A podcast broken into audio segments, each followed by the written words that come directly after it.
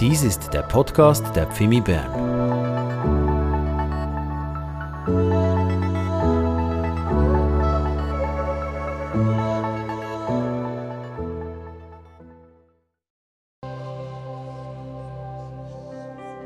Was für eine Zuversicht, was für eine Hoffnung, was für eine Sicherheit, dass wir wissen dürfen, dass du dich nicht veränderst.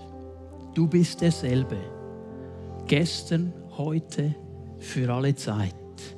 Du veränderst dich nicht. Herr, darum strecken wir uns aus zu dir, zu diesem Gott, den wir ehren, den wir anbeten, dem wir nachfolgen, der auf dem Thron sitzt. Von dir fließt alle Kraft.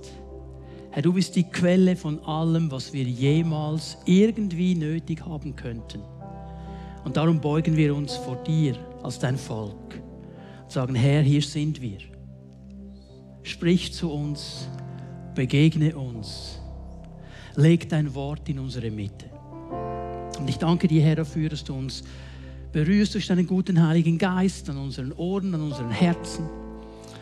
Dein Wort zu hören, dein Wort zu empfangen, aufzunehmen, im Glauben festzuhalten und in der Kraft deines Wortes vorwärts zu gehen. In Jesu Namen. Amen. Amen. Ihr dürft gerne eure Plätze einnehmen. Ganz herzlich willkommen zu diesem letzten Gottesdienst im Jahre 2023. Schön, dass ihr den Weg hier ins GZH gefunden habt, dass wir miteinander diesen Gottesdienst feiern dürfen.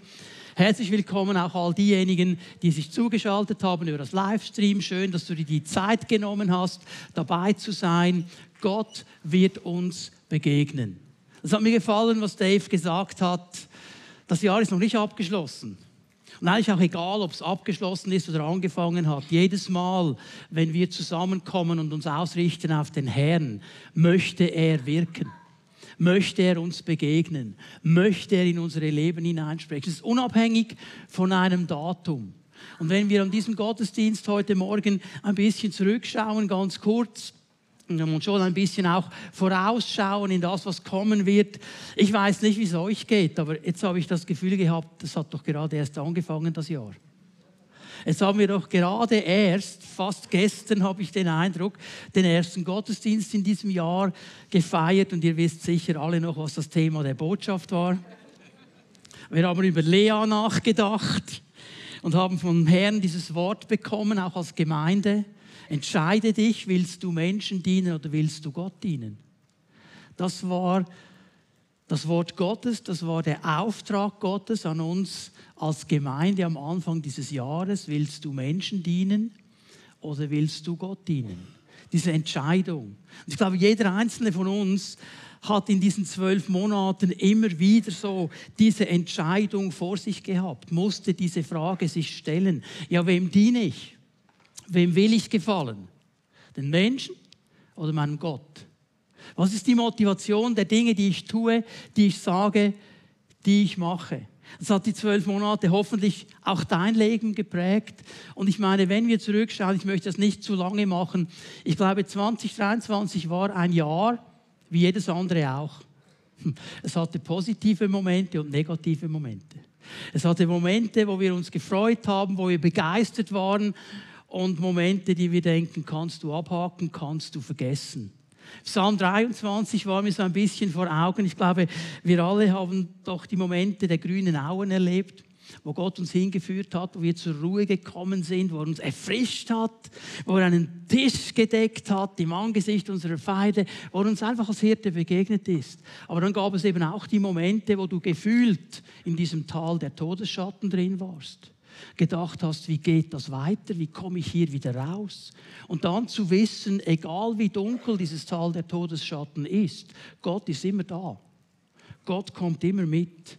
Und am Ende landen wir eben da, dass er uns diesen Tisch bereitet und wir im Hause des Herrn in seiner Gegenwart sein dürfen. Aber die Frage, die Gott uns am Anfang des Jahres gestellt hat, die bleibt. Wem dienst du? Wem diene ich?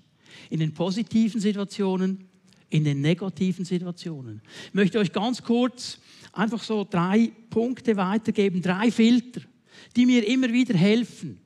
Auch wenn ich über ein Jahr nachdenke, zurückschaue, über ein neues nachdenke, sind so drei Filter, die mir immer wieder helfen, wenn ich Revue passieren lasse. Was ich mich immer wieder die Frage stellen, vertraue ich in allem und immer wieder dem Herrn? Das ist meine Grundsatzentscheidung. So eigentlich, wenn ich am Morgen aufstehe, sage, Herr, ein neuer Tag, ist ein Tag deiner Gnade, du hast ihn gemacht, ist ein Tag, wo ich mich freuen kann. Ich weiß noch nicht, was kommt. Ich weiß noch nicht, welche Begegnungen ich habe. Ich weiß noch nicht, welche Herausforderungen heute kommen. Aber ich entscheide mich, bevor ich richtig aus dem Bett bin, ich werde dir vertrauen und ich werde dir nachfolgen. Das ist eine Grundsatzentscheidung. Die hilft und manchmal klappt sie besser und manchmal klappt sie weniger besser. Aber lieber am Morgen einen Vorsatz machen und ihn nur 80 Prozent umsetzen, als aufsteigen und schon am Morgen wie ein Griesepeter ausschauen. Eine zweite Frage. Lasse ich mich vom Positiven motivieren? Immer und immer wieder wir sind so in einer negativen Spirale drin. Wenn du dir die Medien anschaust, wenn du dir die Nachrichten anhörst, wenn du oft mit Menschen redest, negativ, negativ, negativ. Da Krise, hier Krise, hinten Krise, vorne Krise, überall Krise. Das Positive sehen wir gar nicht mehr, können uns nicht mehr freuen, auch an den kleinen Dingen, die so positiv sind. Lassen wir uns immer wieder vom Positiven motivieren. Und ich bin sicher, wenn du jetzt zurückschaust, einen Moment auf die letzten zwölf Monate, da gab es auch positive Dinge. Da war nicht alles nur negativ. Wieso nicht da starten und sagen, an diesem Positiven freue ich jetzt mal. Das ist eine gute Basis, um weiter aufzubauen. Und das Dritte, was mir immer wieder hilft, lerne ich aus den Fehlern, die ich gemacht habe. Fehler zu machen ist kein Problem. Ist kein Problem. Keiner von uns ist perfekt. Keiner hat es im Griff. Wir alle machen Fehler. Schwieriger wird es, wenn du denselben Fehler immer wieder wiederholst. Dann wird es irgendwie schwierig. Aber wenn wir aus Fehlern lernen, wenn wir auch den Mut haben, mal zu schauen, okay, das ist jetzt nicht so gut gelaufen. Warum ist es nicht gut gelaufen? Kann ich etwas rausnehmen, das mir das nächste Mal hilft? Das sind für mich so drei Filter, die möchte ich immer wieder anwenden, die möchte ich immer wieder auf mein Leben anwenden, wenn ich zurückschaue auf ein neues Jahr, wenn ich vorbereite mich auf ein neues Jahr. Und ich werde heute Morgen mit euch zusammen hineinschauen in einen Text aus dem Alten Testament. Und dieser Text ist noch nicht so genau das Wort, das ich empfunden habe, dass der Herr uns dann als Gemeinde mitgibt. Da musst du dann schon am nächsten Donnerstag noch kommen, am ersten Abend der First-Konferenz. Da werde ich euch dann dieses Wort eröffnen, das ich seit Monaten schon auf meinem Herzen trage. Aber mal so viel voraus, es hat schon eine innere Verbindung, auch mit dieser Botschaft heute. Es ist noch nicht genau das, aber eine innere Verbindung. Der Herr bereitet uns vor. Und ich glaube, ähm, dass wir hier schon mal eine gute Ausrichtung aufs neue Jahr haben. Altes Testament, 1 Samuel 7, Vers 12. Wir werden nur mal diesen einen Vers lesen, 1 Samuel 7, Vers 12. Und ich bin mir bewusst, das ist ein ganz bekannter Vers in dieser historischen Erzählung, die uns hier vor Augen gemalt wird. Den kennen ganz viele Leute. 1 Samuel 7, Vers 12. Samuel nahm einen Stein, stellte ihn zwischen Mitzpah und Jeschana auf und er nannte ihn Eben-Eser. Eben-Eser. Zwei hebräische Worte. Eben ist ein Stein und Eser ist Hilfe. Der Stein der Hilfe. Okay? Also er baut etwas auf, er baut ein Denkmal auf, er baut ein Monument auf und sagt, dieses Denkmal, dieses Monument, dieser Stein, und das waren sicher nicht so zwei klitzekleine Kieselsteine, die du nicht gesehen hast, die konnte man gut sehen. Die heißen Stein der Hilfe. Und sagte, bis hierher hat uns der Herr geholfen. Bis hierher hat uns der Herr geholfen geholfen. So eine der bekanntesten Aussagen des Wortes Gottes ist auch so eine Aussage, die man oft immer in Verheißungen hört, die man sich auch zuspricht und so weiter.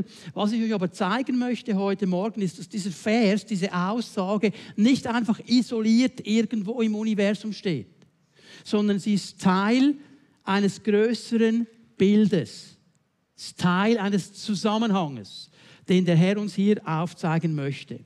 Eben Eser so die Bibelkenner unter uns, die wissen, das ist nicht das erste Mal, wo dieser Begriff eben Eser, Stein der Hilfe vorkommt. Er kommt nämlich nochmal vor im selben Buch, 1 Samuel 4, Vers 1 und 1 Samuel 5, Vers 1. Also drei, vier Kapitel weiter vorne. Und da ist eben Eser eben eine Ortschaft. Da geht es um eine Ortschaft. Es gab also in Israel damals auch eine Ortschaft, die hieß Stein der Hilfe. Das war die Ortschaft. Und hier jetzt aber holt er sich einen Stein und sagt, das ist der Stein der Hilfe. Das ist das Denkmal, das Monument. Und ein Denkmal fordert uns eigentlich auf, mal zu denken, um was es hier geht. Monument übrigens auch Monumentum, lateinisches Wort. Bedenke etwas, denke an etwas. Also hier will uns Samuel dahin bringen, dass wir etwas bedenken sollen. Was ist der Unterschied zwischen der Ortschaft Eben-Eser und dem Stein? Die Ortschaft Eben-Eser steht für einen tragischen Moment in der Geschichte Israels. Sie haben sich aufgemacht, gegen die Philister zu kämpfen. Das war so der Feind, der immer wieder kam, der immer wieder angegriffen ist. Und eigentlich wollten sie bei dieser Ortschaft eben Eser die Sache selber reißen. Sie wollten aus eigener Kraft. Sie wollten über Gott verfügen. So, sie haben die erste Angriffswelle gemacht, das hat nicht funktioniert. Und dann haben sie gesagt, jetzt holen wir die Lade, die Bundeslade, das Allerheiligste, die Gegenwart Gottes. Und wenn wir dann die Bundeslade haben, dann werden wir die mit unserer Kraft schon besiegen. Sie wollten sich Gott eigentlich verfügbar machen. Und da in Ebenezer wurde die Bundeslade von den Philistern eingenommen und mitgenommen ins Philisterland. Ich kann jetzt nicht die ganze äh, historische Erzählung nachmachen, was da geschehen ist mit der Bundeslade. Sie kommt dann wieder zurück. Und hier setzen wir mal ein. In Kapitel 7 ist die nämlich wieder zurück. Die war lange in der Hand der Philister. Und wenn du dir die Bibel mal anschaust, auf deinem iPhone, auf deinem iPad oder ob sie mit Papier hast, schau mal hinein. Ich werde nicht alle Verse lesen jetzt, aber Vers 2 in 1 Samuel 7 ist ganz wichtig. Vers 2 sagt uns nämlich, dass die Lade wieder zurück war aus der Hand der Philister. Die Israeliten haben sie wieder bekommen. Die Gegenwart Gottes in diesem Sinne war also wieder zurück in Israel. Und was geschieht jetzt? Jetzt wird diese Bundeslade, die Gegenwart Gottes, 20 Jahre lang einfach parkiert. Steht einfach da. Die war zwar zurück, aber sie wurde einfach parkiert. Und das zeigt etwas über den Zustand, über den inneren Zustand dieses Volkes aus. Die hatten zwar die Gegenwart Gottes zurück, die sie so sehr wollten, nach der sie sich gesehnt haben. Äußerlich war alles okay, war alles gut. Lade ist zurück. Und in der Lade drin sind ja auch die Gebote Gottes. War alles wieder da, aber es wurde einfach parkiert. Also es ist zwar da, aber so für mein tägliches Leben hat das nicht viel zu tun. Es ist da. Schön. Kann ja darauf zurückgreifen, wenn ich es dann mal bräuchte. Aber so im Alltagsbusiness brauche ich es eigentlich nicht. Es ist da. Israel war äußerlich Volk Gottes, lebte aber innerlich keine klare, kompromisslose Nachfolge. Sie hatten äußerlich zwar alles, was sie brauchten, um als Volk Gottes dazustehen, aber sie lebten nicht danach. Es war alles da, aber es war einfach parkiert. Denn ihr Herz, und das werden wir jetzt gleich sehen, ihr Herz ist bei den Götzen der anderen Nationen. Sie hatten zwar diese Gegenwart Gottes, die, die Bundeslade zurück, aber ihr Herz hatten sie an andere Götzen gehängt. Sie wollten dabei sein bei den anderen. Sie wollten nicht ihren eigenen haben, so, so der Gott Israels nicht, wir sind eine kleine Nation, aber dann die Philister und die Amoriter und alle, die es noch rum, die hatten den Baal und die hatten die Astarte, die wollten einfach bei den Leuten sein. Und ich habe mich gefragt, wie oft wollen wir bei den Leuten sein? Nicht, dass wir sagen würden, wir verzichten auf die Gegenwart Gottes. Nein, schon nicht. Aber wenn wir ganz ehrlich sind, wo haben wir sie parkiert? Und wenn es dann hart auf hart kommt im täglichen Business, wem wollen wir gefallen? Wollen wir bei den Leuten sein? Wollen wir cool sein? Oder haben wir unser Herz an den Herrn gehängt, der Himmel und Erde geschaffen hat. Und jetzt geschieht etwas, und das wird angedeutet in Vers 2 nun. Es war eine Bedrohung. Man weiß nicht genau, was es war. Es kann sein, dass es die Bedrohung der Philister einmal mehr war. Es könnte auch sein, so ganz verklausuliert, dass eine Dürre da war. So in Vers 6 angedeutet, wird ein Trankopfer gebracht. Aber es war eine Not. Und das ist genau das Problem. Wenn du dann die Bundeslade irgendwo parkiert hast, wenn du die Gegenwart Gottes irgendwo parkiert hast, wenn alles gut läuft, dann ist die Sache parkiert. Wenn es schief läuft, sind wir doch genau wie die Israeliten, die fingen an zu klagen die fingen an zu motzen. Die haben einen Klagegottesdienst gemacht. Ja, Herr, wo bist du denn jetzt? Aber ihr Herz wollen sie nicht verändern. Und jetzt kommt Samuel. Und Samuel, das war ja schon eine Hausnummer. Ein Prophet.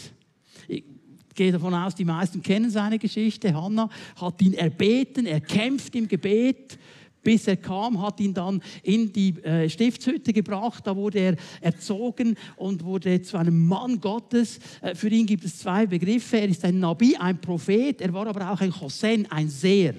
Er hat Visionen gesehen, ein prophetischer Mann. So war der unterwegs. Und er sieht hier, er sieht hier viel mehr, viel mehr als nur das Oberflächliche. Und er kommt als Prophet. Und weißt du, wir müssen hier eines mal verstehen, auch wenn dann andere Bronkhorst an der First Conference bei uns ist, der einen prophetischen Dienst hat. Hey, der Prophet ist nicht da, um dir zu sagen, was morgen auf dich zukommt. Das ist eine falsche Idee von Propheten. Das können sie auch, wenn Gott ihnen etwas zeigt. Aber weißt du, was Propheten als Hauptaufgabe haben? Das Volk Gottes zur Buße zu rufen. Schau dir mal die alttestamentlichen Propheten an. Die haben das Wort Gottes gesprochen. Übrigens, Prophet, Nabi ist ein Rufer. Propheteis ist jemand, der im Namen eines anderen spricht. Sag mal die Wortbedeutung. Und die sprechen im Namen Gottes, weil sie aber eben in die unsichtbare Welt hineinsehen. Sehen sie die Zusammenhänge, die im ersten Moment nicht da sind, darum kommen sie so glasklar. Ich habe mal so einen echten erlebt. Also schon ein paar, aber der ist mir eingefahren war in Deutschland in einer Gemeinde, Barbara und ich waren da zu Besuch und der hat mit Menschen gebetet.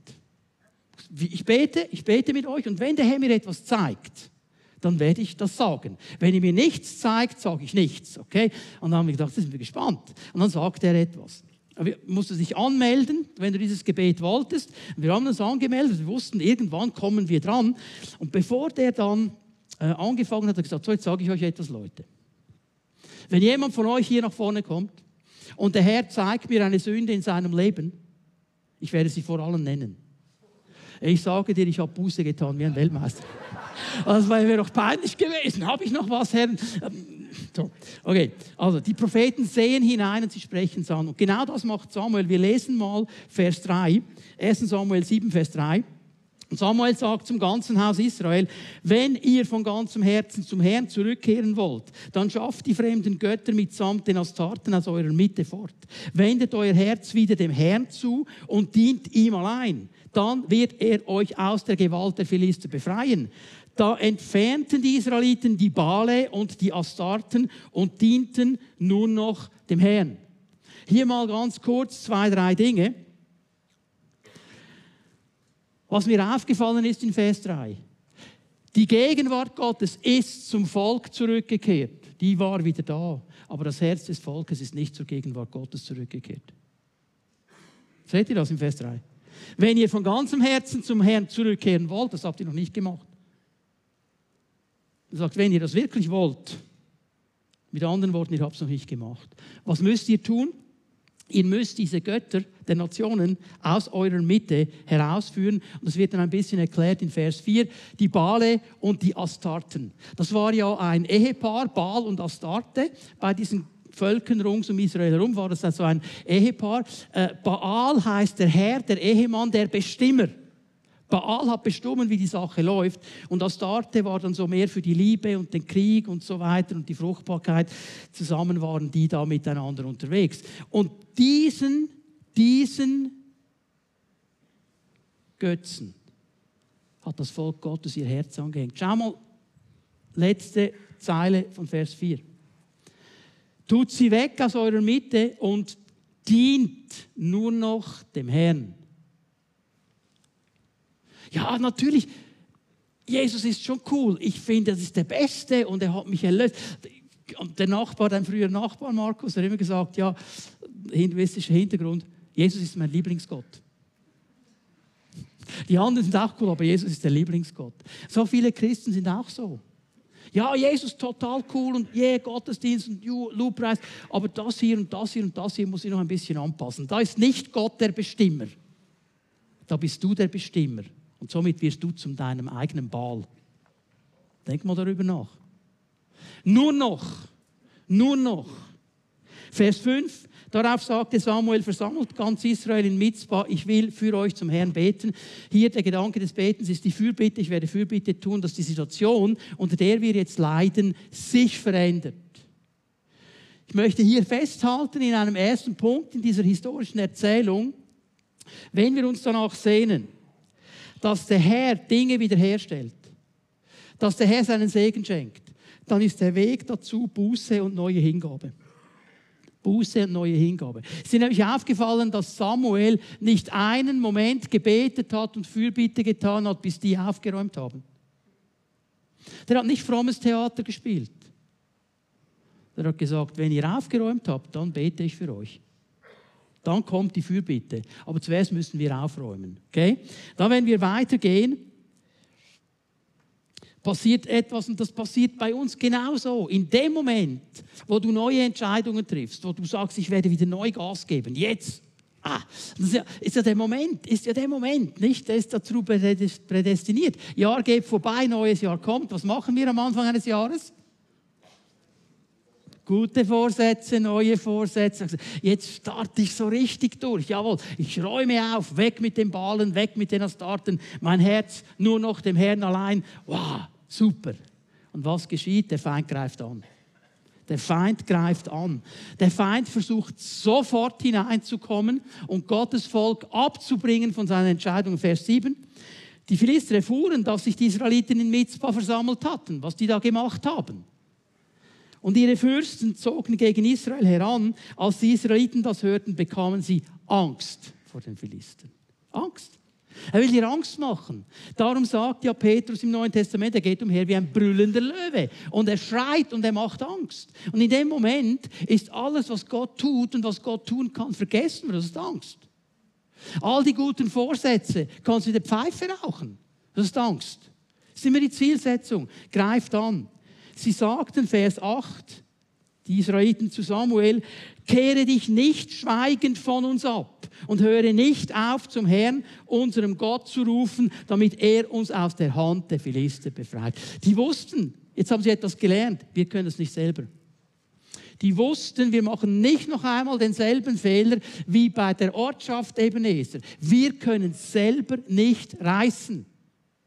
Samuel, bete weiter für uns. Steh weiter in der Fürbitte. Bete, dass der Herr uns hilft. Ich hatte dieses Bild im, ähm, in der Wüstenwanderung vor Augen, wie Josua unten gekämpft hat, Mose oben gebetet hat und immer wenn Mose gebetet hat und die Hände oben hatten, hatte das Volk unten Sieg, weil Gott da war. Das ist eigentlich genau dasselbe Bild hier. Sie wussten und haben verstanden, Gott alleine kann uns helfen. Und, wenn wir weiterlesen, Vers 10, der Ewige stellt sich zu seinem Volk. Er hat gesehen, die haben aufgeräumt. Die haben ihre Herzen ausgerichtet. Die wollen mit mir vorwärts gehen. Jetzt mal Frage, wie lange Zeit hatten sie, um das zu beweisen? Keine. Es ging Schlag auf Schlag. Hör mal auf mit diesem falschen Gottesbild, dass du denkst, ja, okay, wenn ich jetzt alles in Ordnung bringe, dann gibt mir Gott sicher so einen Testzeit. Er schaut mal drei Monate, ob ich es wirklich ernst meine. Gott reagiert, wenn du ihm dein Herz gibst. Das ist nicht wie Amazon oder Apple TV, wo du so einen Gratis-Zeitraum hast und da musst du zahlen. Gott ist nicht so. Gott kommt, wenn er die Entscheidung sieht in unseren Herzen. Er kommt. Als Samuel das Brandopfer darbrachte, Vers 10, rückten die Philister schon zum Kampf gegen Israel heran. Da ließ der Herr mit gewaltigen Krachen noch am gleichen Tag einen Donner gegen die Philister erschallen und brachte sie so in Verwirrung, dass sie von den Israeliten geschlagen wurden. Also der Herr kommt einfach mit Blitz und Donner in die Situation hinein und macht eine riesen Verwirrung. Der Herr ist hier. Und jetzt, jetzt kommt Vers 12. Jetzt stellt er diesen Stein auf. Jetzt sagt er, Leute, hier noch das Monument, hier noch das Denkmal, Stein der Hilfe. Eure Hilfe kommt von ihm und von ihm alleine. Und an diese Hilfe Gottes sollt ihr euch erinnern. Und darüber hinaus, denn wenn er nämlich am Ende von Vers 12 sagt, bis hierhin hat der Herr uns geholfen, dann meint er damit nicht, jetzt ist fertig. Sagt er, er wird weiterhelfen. Jedes Mal, wenn du diesen Stein siehst, musst du daran denken, er wird dir weiterhelfen. Er lässt dich nicht stehen. Er kommt mit. Aber der Zusammenhang, der wichtig ist, Gott ist treu, seine Hilfe ist erlebbar, wenn wir treu sind und auf Gottes Hilfe mehr vertrauen als auf unsere eigene Kraft. Wenn wir lernen, uns an diesen Gott zu binden, von ihm alles zu erwarten und von uns nichts, in seiner Kraft zu stehen und unsere Herzen ihm zu geben, ganz und klar. Das wusste Samuel. Darum hat er diesen Punkt klar gemacht. Und Samuel wusste auch, wir sind noch nicht am Ziel. Hey, du hast vielleicht schon so viel Segen erlebt in deinem Leben. Ich gönne dir das von ganzem Herzen. Weißt du was? Gott ist noch lange nicht fertig. Solange wir auf diesem Planeten sind, ist er nicht fertig mit uns. Egal wie jung oder nicht mehr jung wir sind. Solange wir hier sind, bis zum letzten Atemzug, sind wir Werkzeuge Gottes. Er ist nicht fertig mit uns. Egal wie viel Segen das du hast, es hat noch mehr. Gott wird weiterhelfen. Er hat noch mehr für sein Volk bereit. So, das war die Einleitung. Ich möchte euch nur zwei Punkte zeigen heute Morgen. Zwei wichtige Wahrheiten. Dieser Stein, dieser Stein der Hilfe uns vermitteln soll. Du musst dir vorstellen, weil jetzt hatten wir Ottokar hier, äh, konnte jetzt nicht noch zwei Geröllblöcke einfahren, das wäre dann zu viel. Jetzt stell sie dir einfach vor, so zwei schöne große Steine. Und die möchten dir zwei Dinge klar machen. Das erste, was uns diese Steine klar machen wollen, wir sollen und dürfen in Dankbarkeit zurückblicken, aber wir dürfen nicht stehen bleiben. Ganz wichtige Lektion. Wenn du diesen Stein siehst, wenn du dieses Denkmal siehst, wenn du dieses Monument siehst, dann darfst du in Dankbarkeit zurückblicken, weil es dich daran erinnert, was Gott getan hat. Das letzte Lied, das wir gesungen haben. Du bist immer noch derselbe Gott, wie du mit Maria warst, wie du mit Mose warst, wie du mit David warst. Du hast dich nicht verändert. Wir dürfen uns daran zurückerinnern und dankbar sein. Denk einen Moment über etwas nach, das Gott dir geschenkt hat, einen großen Sieg, einen großen Durchbruch. Genial, oder? Darüber dürfen wir nachdenken und dankbar sein. Soll uns an die große, starke Hand Gottes erinnern. Und ich kann mir vorstellen, dass es damals so war, wie es ja heute auch ist. Wir machen Ausflüge, Familienausflüge am Sonntag und dann gehst du irgendwo hin, wo ein Denkmal ist, ein Monument ist und du schaust dir an und der Vater erklärt dann den Kids, was hier genau gelaufen ist. Es gibt ja auch ein paar in unserer Gegend.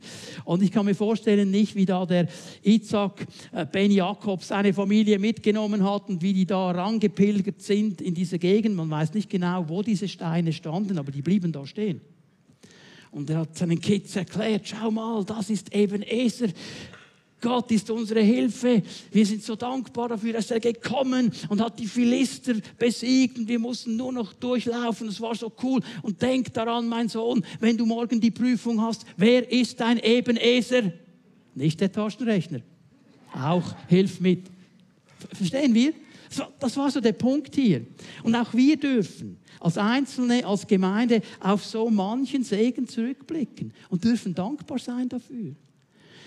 Lasst uns doch das Positive sehen. Natürlich gab es auch negative Momente, aber lasst uns doch das Positive anschauen. Was hat Gott an Segen gewirkt?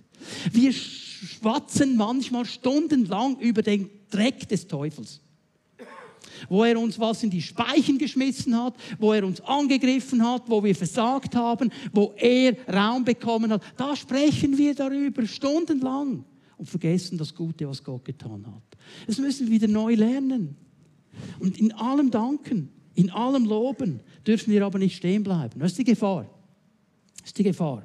Die Gefahr eines heiligen Ortes. Hier hat Gott. Oh, wenn die gesagt, jetzt machen wir ein Zelt drüber. Und dann kann man dann irgendwie noch Schuhabdrücke von Samuel kaufen und weiß ich was, die letzten Überreste seines Salböls und Wasser. Da kannst du ein Business machen, hast du einen heiligen Ort. Und dann reduzierst du Gott auf einen Ort. Dann kann er nur an einem Ort. Ich meine, hey, Rituale. Könnt ihr euch erinnern, Wüstenwanderung, als die Schlangen kamen, was hat Mose gemacht? Er hat eine eherne Schlange. Und dann wurden die Leute geheilt. Jetzt denken wir, toll, coole Geschichte, wäre eine tolle Sache. Was haben die Israeliten daraus gemacht? Einen Götzen, Nehustan haben sie ihn genannt. Und Jahrhunderte später war der immer noch da. Und Hiskia, glaube ich, war es, der König der Reformen. Er hat das Zeugs abgeräumt. Die haben ein Ritual daraus gemacht. Hallo? Oder ich meine die drei Freunde, die da mit Jesus auf dem Berg waren. Hey, lass uns, lass uns drei Hütten bauen. Das konservieren wir. Da bleiben wir. Die sind schon dankbar gewesen, aber die blieben stehen. Das ist falsch. Der Segen Gottes soll uns immer antreiben zu neuen Ufern, zu neuen Dingen. Was Gott gestern getan hat, das kann er auch heute tun. Und dann schaue ich mir den Stein an und sage, wow, cool, so genial. Gott hat durchgetragen. Gott hat versorgt. Hey, wenn wir nur uns als Gemeinde anschauen, Gott hat uns so gesegnet in den letzten Jahrzehnten und fast schon ein Jahrhundert her. Wir haben dieses total coole Gebäude. So cool, ist Segen Gottes. Ich weiß, viele von uns können sich gar nicht mehr daran erinnern, aber einige sind noch da, die haben gekämpft. Die haben gebetet, die haben hier unten noch Hand angelegt und umgebaut. Die wussten um die Kämpfe, die Durchbrüche, die es brauchte. Und Gott hat gesegnet. Und jetzt dürfen wir hier sein, Generationen zusammen, Kulturen zusammen, den Herrn feiern. Tolle Sache, oder? Segen Gottes, sind wir dankbar dafür. Oh, jetzt muss ich wieder den Tisch Sonntag. sind, wir, sind wir dankbar. Gott hat uns Möglichkeiten geschenkt, das Evangelium hinauszutragen. Hier am Ort physisch, digital, über Livestream, über YouTube. Gott hat gesegnet. Freuen wir uns daran. Sehen wir diese Möglichkeiten. Aber dürfen wir nicht stehen bleiben. Wir sollen weitergehen bei aller Dankbarkeit. Wir bleiben nicht bei Möglichkeiten stehen, wir bleiben nicht bei Ritualen stehen, wir bleiben nicht bei Räumen stehen, weil das interessiert Gott eigentlich weniger. Er ist nicht interessiert an äußerlichen Dingen. Weißt du, was Gottes Ziel sind? Menschen. Menschen. Adam, wo bist du? Der Mensch ist das Ziel Gottes. Und alles, was Gott uns geschenkt hat, aller Segen, den wir haben, soll nur ein Ziel haben. Menschen sollen gesegnet werden. Alles andere ist Hilfsmittel. Und wenn wir uns hier finden können, eine Einheit haben können, Leute, dann wird so viel Gutes geschehen können. Der Herr ist nicht fertig mit uns. Und wisst ihr was? Ist ein guter Moment. Lass uns aufstehen. Matthias, komm. Lass uns dem Herrn ein Danklied zusingen. Lass uns mal uns ein Loblied ihm singen und ihm danken, nur für den Segen des letzten Jahres. Lass uns aufstehen und ihm diesen Ehr-Lobpreis geben.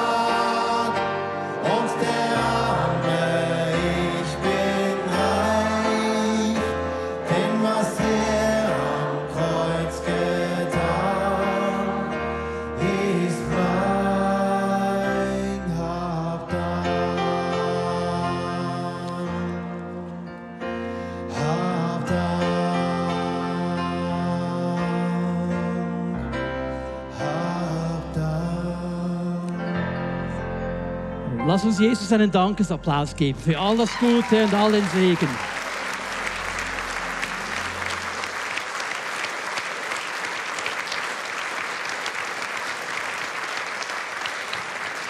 Ihr dürft euch gerne wieder hinsetzen, außer ihr wollt stehen bleiben.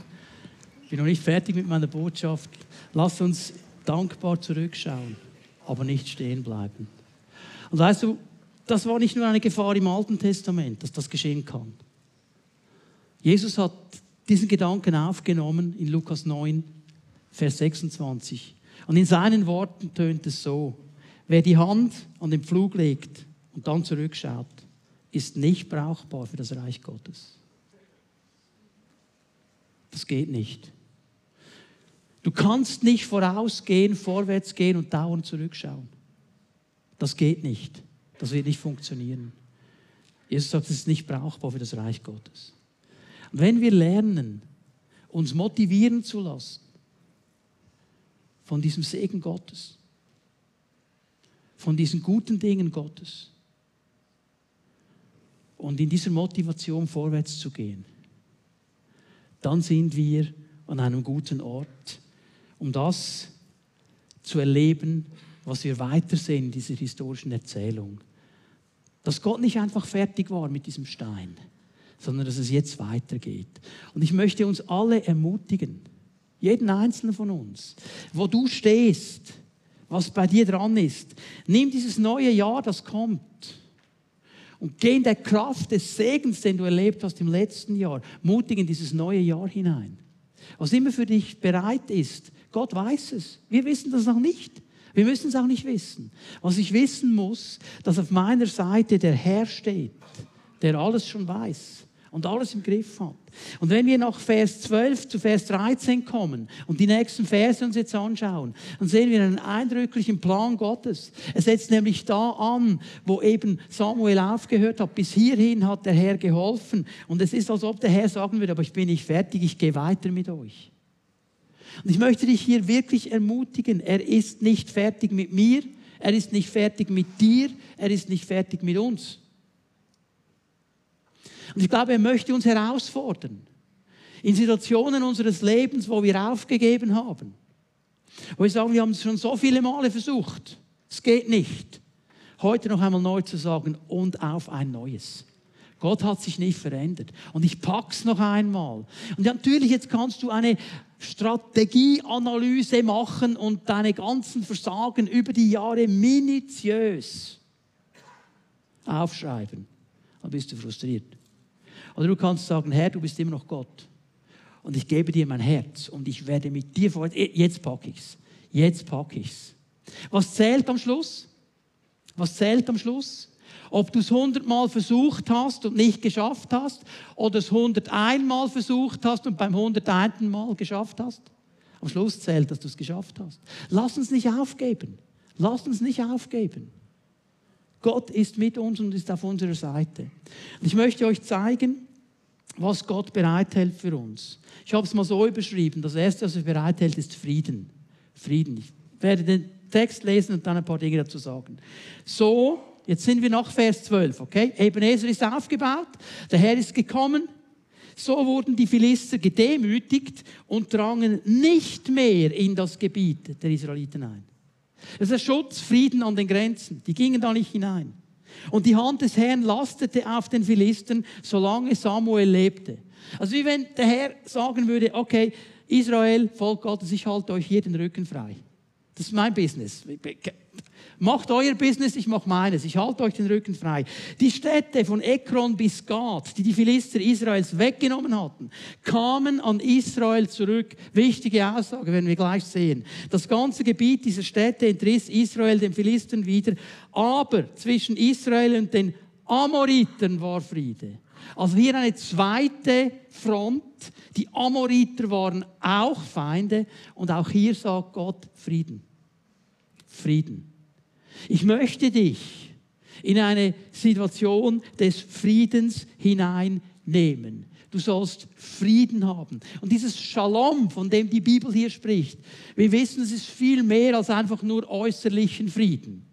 Es ist nicht einfach nur der Waffenstillstand. Frieden, Shalom bedeutet ein ganzheitlicher Zustand, wo du innerlich und äußerlich in dieser Sicherheit drin bist. Man spricht oft von einer Bubble im negativen Sinn. Der ist in einer Bubble. Wir dürfen positiv in einer Bubble sein. In einer Jesus-Bubble. Er ist unser Friede. Und da kann es um dich herum stürmen. Und wenn Jesus in deinem Herzen ist, ist trotzdem dieser Frieden da. Das ist diese Jesus-Bubble. Und wenn wir dann schon beten, und oft beten ja viele Leute das Vater unser, geheiligt werde dein Name. Und Gott gibt uns ein paar Namen in seinem Wort. Unter anderem sagt er, ich bin Yahweh Shalom, der ewige dein Frieden. Ich möchte dir Frieden geben. Bergen wanken, Hügel weichen, Jesaja 54, aber der Bund meines Friedens wird nicht von dir weichen. Und jetzt bitte nicht diese Illusion. Manchmal sind wir absolute Romantiker. Und habe das Gefühl, ja, aber, aber das funktioniert ja nur 24-7. Also 24 Stunden, jede Sekunde meines Lebens. Das hat er nicht gesagt. Haben die Ammoniter nie versucht, noch einen draufzusetzen? Haben es die Philister nicht versucht? Doch, aber Gott hat gesagt, stopp.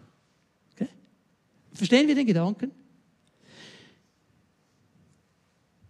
Was lässt du in dein Leben hinein, das dir den Frieden nimmt? Stell dir mal diese Frage. Gott sagt Frieden. Es ist wie wenn er die Tür zumachen würde und du bist natürlich selber schlau und machst hinten das Fenster auf. Denk mal darüber nach. Denk mal darüber nach. Frieden. Frieden. Er sagt hier, ich gebe euch Frieden. Und ich glaube, dass Gott uns Frieden geben möchte. Dass er uns als Gemeinde, als sein Volk, als Einzelne in diesem Volk Frieden geben möchte. Dieser Zustand der Sicherheit, wo du weißt, Gott ist mit mir. Das heißt nicht, dass keine Herausforderungen kommen. Das heißt nicht, dass wir nicht ab und zu kämpfen müssen, stehen müssen. Aber es ist diese innere Sicherheit. Gott ist mit mir. Ich habe diesen Frieden. Ich muss mir nicht um alles Angst machen und mich mit Sorgen beladen. Gott weiß es. Gott weiß es. Das ist das Erste, was ich sehe hier. Und dann in Vers 14, geh nochmal zurück zu Vers 14 mit mir. Wenn wir den Anfang lesen, das hat mich herausgefordert. Die Städte von Ekron bis Gath, die die Philister Israel weggenommen hatten, kamen an Israel zurück. Das hat mich herausgefordert, weil ich sehe, dass der Herr das Verlorene wiederherstellen will. Gestohlenes wiederherstellen will. Und ich glaube, jeder von uns hat in seinem Leben Dinge, die wurden dir gestohlen. Die sind im Laufe der Zeit verloren gegangen. Die hattest du einmal. Leute, ich lasse mich nicht abspeisen mit dieser Aussage. Ja, als ich jung war, dann war ich im Feuer und dann habe ich im Geist und so weiter. Und jetzt bin ich natürlich abgeklärt und gesetzt. Nein, ich habe etwas verloren. Wo ist das Feuer der ersten Liebe? Hört das irgendwie mit 40 auf? Ich glaube nicht. Es wurde mir vielleicht gestohlen, weil mir jemand die Suppe versalzt hat, die Freude geraubt hat. Ich habe es vielleicht hergegeben. Und ich meine, Leute, wir kennen den Dieb, oder? Wir kennen den Dieb. Ja, weißt du, und kommen die Leute so, ja, weißt du, Pastor, das ist schon gut, du wirst ja auch dafür bezahlt, dass du so bist. Aber ich meine, weißt du, der Herr hat mich jetzt in eine Mündigkeit geführt. Ich brauche das nicht mehr. Das hast du gelogen. Du hast etwas verloren am Feuer. Und ich meine jetzt nicht, du musst mit 80 herumturnen wie ein 15-Jähriger kannst du schon gar nicht mehr. Und wenn du es kannst, dann ist es der Heilige Geist. das möchte ich nie ausschließen. Aber Leute, gibt es Dinge in deinem Leben, die wurden dir gestohlen? Bist du verloren? Und ich musste an Familienangehörige denken, musste an Kinder denken, musste an Verwandte denken. Hast du dich einfach damit abgefunden? Also sagst du, nein, Herr, ich kämpfe. Ich kämpfe wieder ganz neu. Ich fange wieder an zu beten. Ich lasse das nicht einfach laufen. Ich lasse es nicht einfach los. Hey, wenn deine Kinder nicht da sind, wo du sie dir wünschst im Moment, wenn sie die Sache mit dem Herrn und der Nachfolge nicht ernst nehmen, Gib nicht auf. Kämpf weiter. Vielleicht ließen sie sich taufen. Das heißt, irgendwo im Moment in ihrem Leben gab es, wo sie den Herrn erlebt haben, sonst hätten sie das nicht gemacht. Bete für diese Momente. Bete, sag, Geist Gottes, berühr sie genau da. Weißt du was, unsere Worte, auch wenn du sagst, oh, kann ich dir den mal vorbeibringen, meinen Sohn? Ich kann schon mit ihm reden. Ich weiß nicht, ob er auf mich hört. Aber ich weiß, was ich beten kann.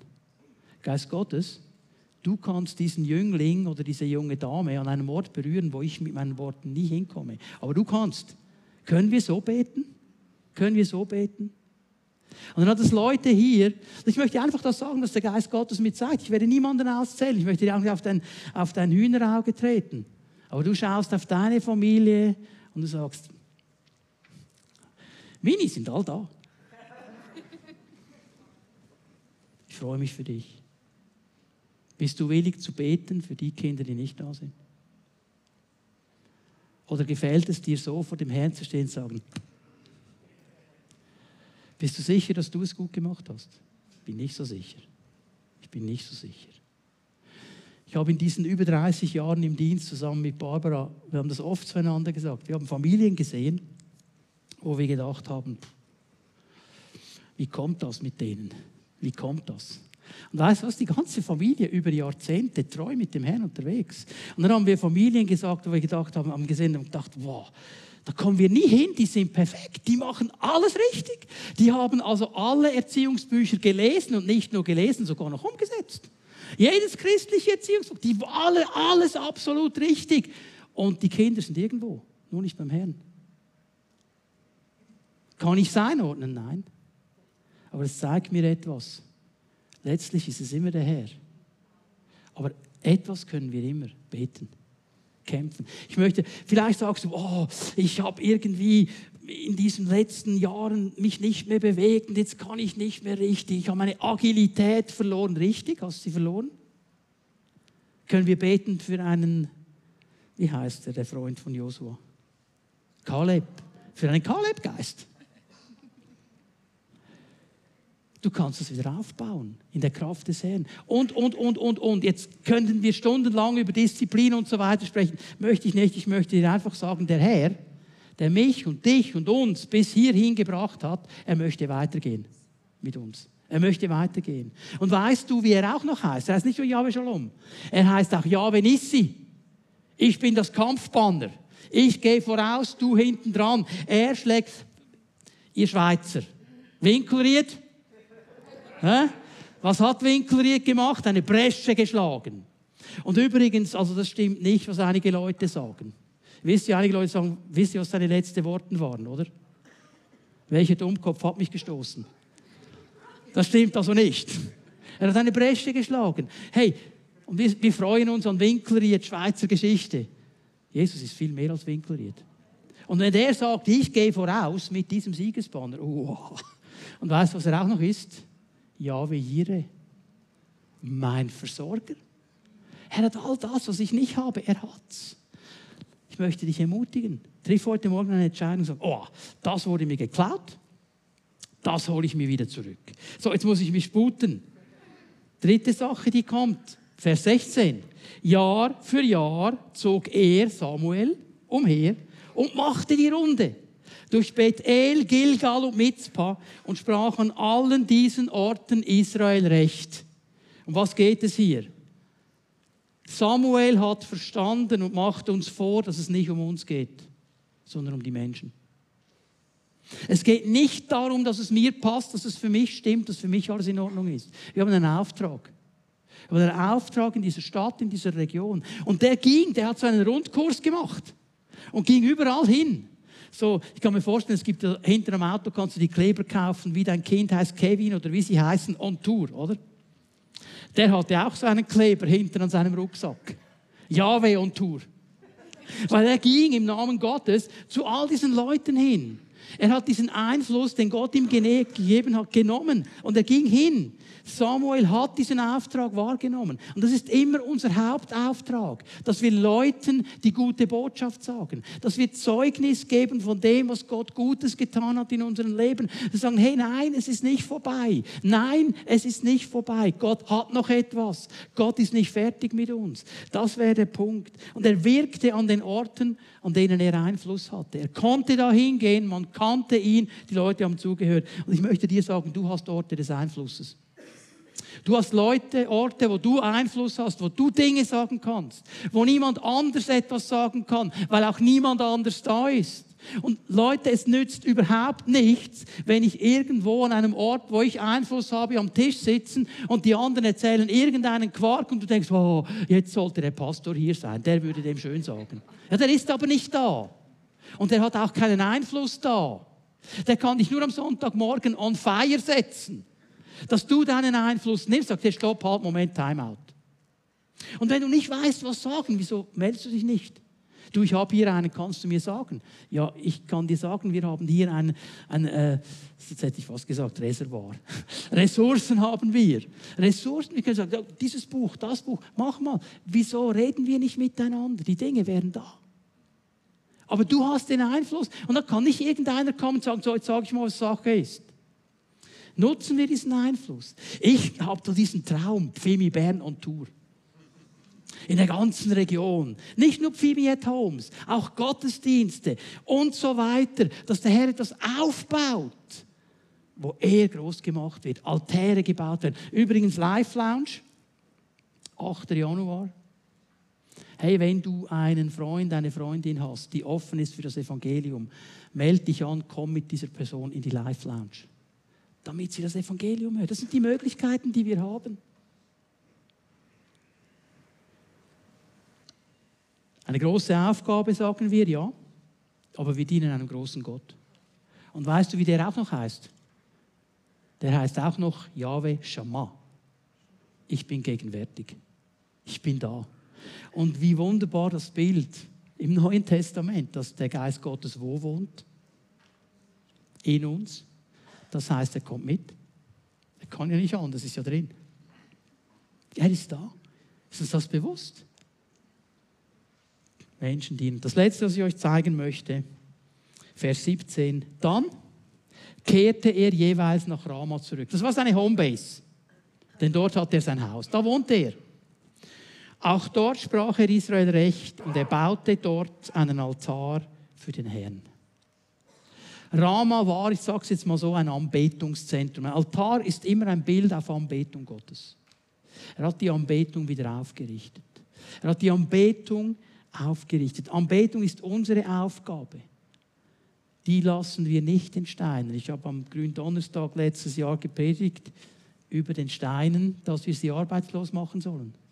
Dass wir den Lob Gottes singen, dass wir den Lob Gottes groß machen. Und das ist dieser Altar. Und weißt du, es ist auch mehr als einfach nur das Singen von Liedern. Anbetung ist Hingabe. Anbetung ist mein ganzes Herz, mein ganzes Leben. Nicht nur der Moment, wenn dann Matthias und die Leute vorne stehen und uns den Lobpreis leiten. Das ist immer cool und toll. Aber Anbetung ist auch nebendran. Eigentlich immer. Ich musste daran denken, auch Jesus hat dieses Wort geprägt wes des Herzen voll ist, geht der Mund über. Sprechen wir Anbetung? Sprechen wir Ermutigung? Sprechen wir Wirken Gottes? Sprechen wir aufbauend oder reißen wir nieder? Sei, wenn du hier dir 20 Minuten Mühe gibst und all die Lieder mitsingst, das ist ja der Trick. Mit der Zeit kannst du es auswendig. Und dann singt es einfach. Also ich weiß, bei uns passiert das natürlich nicht im Gottesdienst, aber ich habe mir gesagt, dass es gibt Gemeinden, da singen die Leute etwas und denken was ganz anderes. Geht so schnell, gell? Geht so schnell. Aber Anbetung ist viel mehr. Das ist mein ganzes Leben. Dann kommt das, was mich wirklich ausmacht und erfüllt, auf den Boden. Ich glaube, hier können wir Land einnehmen. Jeder einzelne von uns. Ich möchte euch einladen, noch einmal aufzustehen mit mir. Die Lobpreise werden nach vorne kommen. Ich möchte den Gottesdienst abschließen, auch mit Anbetung, mit Lobpreis. Wir werden dem Herrn noch einmal eine Zeit der Anbetung schenken.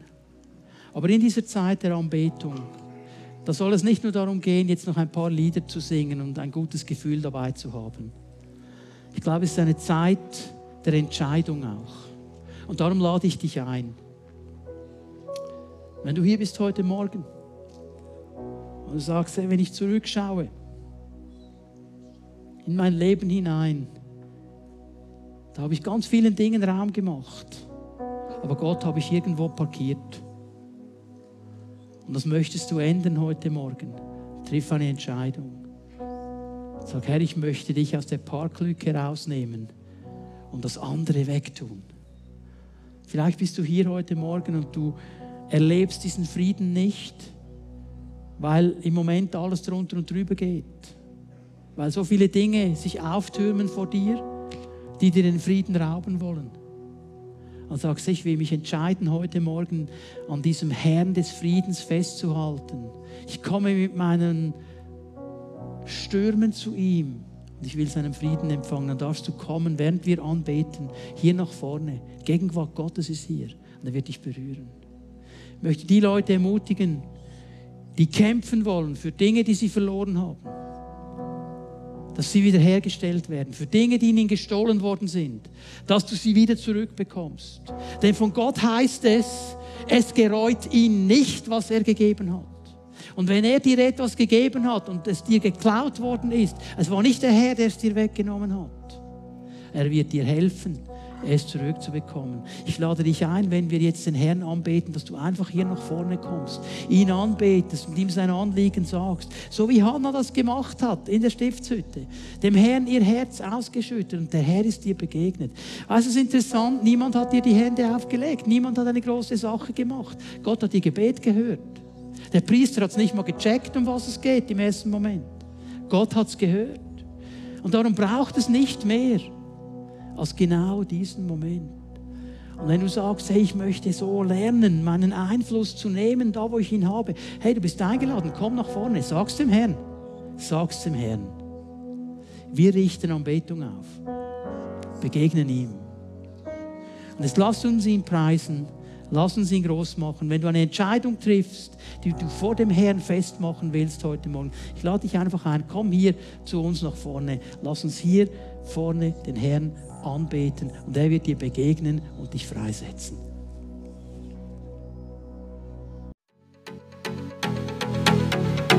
Wenn Sie sich durch diese Verkündigung angesprochen fühlen, nehmen Sie doch mit uns Kontakt auf unter info@fimibern.ch. Wir sind gerne für Sie da. Gottes Segen und auf Wiederhören.